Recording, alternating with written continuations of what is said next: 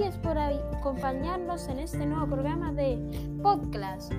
Hoy vamos a aprender sobre las abreviaturas, las siglas y los acrónimos. Las abreviaturas consisten en acortar palabras quitando letras finales o centrales. Es importante recordar que suelen terminar en un punto, aunque en algunos casos se pone una barra. Por ejemplo, Avenida Abda. Por otro lado, para abreviar conjuntos de palabras existen las siglas y los acrónimos. Las siglas se escriben con letra inicial de cada palabra, con mayúscula y sin puntos.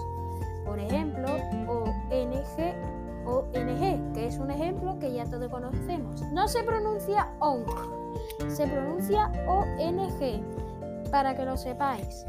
Que eso lo que he dicho antes eran acrónimos que los daremos ahora. Los acrónimos se forman con partes de otras palabras o siglas. Muy importante, se leen como una palabra.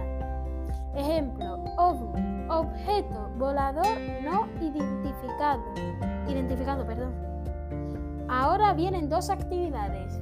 ¿Sabríais decirme cuáles son la que significa SAFA? Muy bien, Sagrada Familia. O telemática. Genial, televisión informática. En conclusión, si queréis abreviar, úsalas usa, úsalas. Espero que hayáis aprendido mucho en este nuevo episodio. Soy Manuel Ruiz de Sexto A y esto es Podcast. A por el 10 en el examen. Que no queremos suspenso en, en la clase de Sexto A.